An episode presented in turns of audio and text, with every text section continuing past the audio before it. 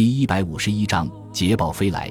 一九三八年三月初，日军为了打通津浦路，把华北和华中战场连接起来，同时消除徐州对南京的威胁，派遣华北方面军的第五师团和第十师团从山东南下，华中方面军的主力部队则由南京、芜湖、镇江渡江北上，兵分两路夹击徐州。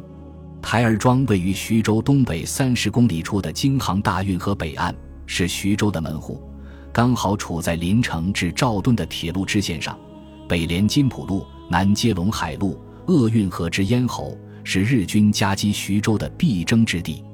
日本华北方面军司令官西尾寿造指挥七八万兵力向山东南部发起进攻，左路第五师团自青岛直趋临沂。右路第十师团沿津浦路南下，企图会师于台儿庄，进而攻取徐州。担任国民党政府军第五战区司令长官的李宗仁奉命指挥作战。他运用阵地战同运动战相结合的战法，命第二集团军孙连仲部第二十七师、第三十师、第三十一师担任台儿庄防御，命令第二十军团两个军让开津浦路，诱敌深入。待日军进攻台儿庄时，再协同孙连仲部围而歼之。三月二十日，日军击鼓第十师团开始进攻台儿庄，守军第三十一师池峰城部奋起抗击，打退了日军多次冲锋，双方展开了激烈的争夺战。日军曾多次攻破庄北门、东南门，并占据了台儿庄的绝大部分，守军拼死冲杀。组织敢死队夜袭日军。与此同时，第五十二军、第七十五军在台儿庄外线侧击阻击日军，猛攻枣庄、易县，以此策应孙连仲部。四月上旬，完成对孤军深入的日军矶谷师团和从临沂赶来增援的日军第五师团一部包围后，以汤恩伯的第二十军团和孙连仲的第二集团军共六十多万人的优势兵力。全面发起反攻，内外夹击。经数日激战，日军付出惨重的代价之后，突围北逃。台儿庄战役历经一个多月，国军共毙伤日军一万一千九百八十四人，俘虏七百一十九人，缴获大炮三十一门，汽车十一辆，坦克八辆，轻重机枪一千余挺，步枪万余支，沉重打击了日本侵略军的嚣张气焰。振奋了全国人民的抗战信心。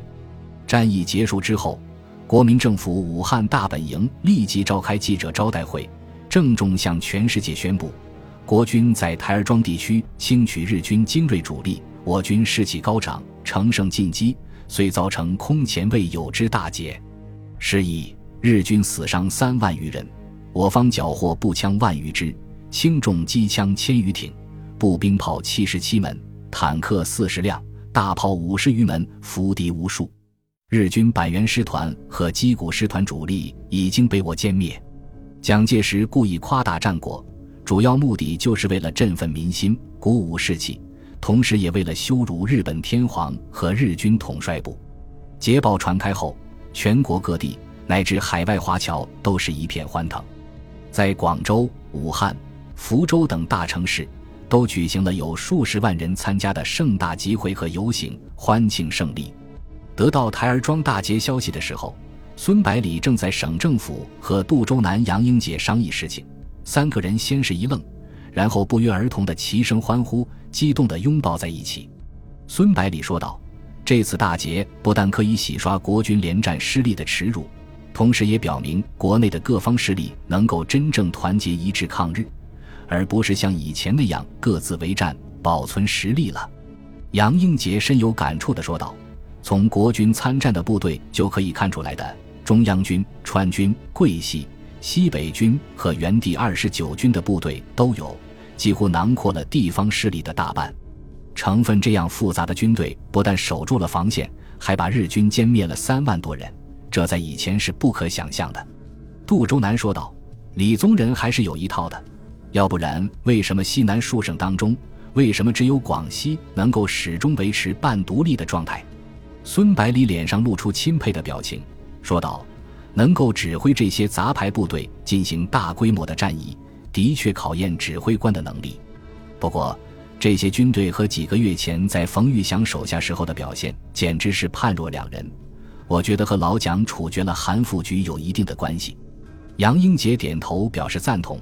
他说：“如果这时候阎锡山能够从山西出兵，切断华北日军的后路，与第五战区的数十万大军配合包围并歼灭日军第五和第十师团的残部，光复山东和河北全境，应该不是难事。”孙百里听了他的话，从狂喜中恢复了冷静，走到地图面前，在查看华中日军攻击路线的同时说道：“如果阎锡山会出兵的话，早在几个月前就已经出了，也不会等到现在了。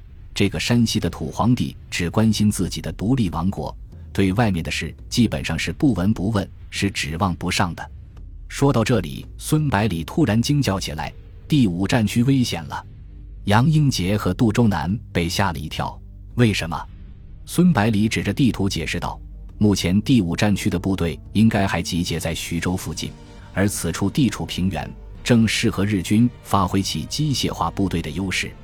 由于没有阎锡山的威胁，华北日军可以济南和青岛随时支援第五师团和第十师团，切断国军北上之路。与此同时，华中方面军的六个师团齐头并进，继续北上。如果行动不果断的话，国军的几十军队很有可能被日军包围在徐州。杜周南不解地问道：“这和日军攻击台儿庄之前的形势不是一样吗？何来危险呐？”孙百里回答道：“日军本来的计划是南北两路夹击，可是第五师团和第十师团轻兵冒进，形成孤军深入的态势。”所以才会被围歼。现在，强大的华中方面军已经推进到了蚌埠，距离徐州只有一百多公里，情况已经完全不同了。杨英杰点了点头，说道：“部队大胜之后，很容易产生骄傲情绪，说不定连大本营都准备再和日军大战一场呢。”接着他又说道：“不过，以日军的十几万兵力，攻城略地问题不大。”要是想围歼国军的话，也不是很容易的事。整个徐州战场面积达到数百公里，他们这点兵力怎么可能围得过来？更何况，熟悉地形的中国老百姓肯定会协助国军突围的。孙百里却越想越严重。咱们要往最坏的地方想，万一这里的军队被包了饺子，日军必定沿着陇海路西进郑州，然后再南下武汉。这几十万人一丢，郑州肯定是无兵可守了。只有提前进行武汉保卫战，而此时国民政府的搬迁工作都还没有结束，形势严峻啊！孙百里说到这里，急忙起身准备离开。我现在就到司令部去，给大本营发报，提醒他们注意。如果得不到重视的话，就先让整补完的第六十师和第六十一师先期向闽赣边境移动，随时准备增援武汉。看着孙百里风风火火的离开，杜周南无奈的说道。部队才回来不到两个月，就又要出发了。杨英杰默然道：“以后只怕连两个月的休整时间都很难有了。”